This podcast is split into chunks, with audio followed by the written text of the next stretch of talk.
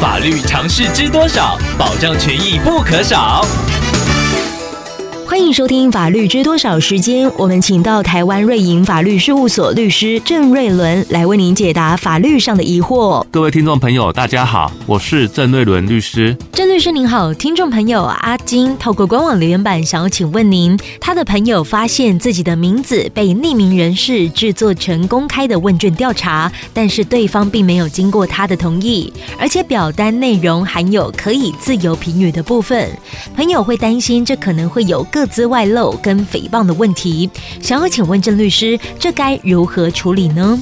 这位匿名人士有没有违法，还是要看问卷题目的设计是不是已经足以辨别是特定人，而且是否已经达到诽谤的程度。如果调查问卷上的题目只是单纯取了与特定人士相同的名字，还不至于违反个资法或者构成诽谤罪。但是如果匿名人士是借由问卷题目的设计来达到影射、诽谤他人，甚至纠众霸凌特定人士的目的，就有可能构成加重诽谤罪，或者是违反个资法，应该负担相关的民事以及刑事责任。如果听众朋友您的朋友仍有疑虑，可以跟问卷调查的主办方协调，看看是否能够回收问卷，或者是更改题目人名，以免之后衍生不必要的纠纷。以上希望律师的回答可以帮助到听众朋友，谢谢。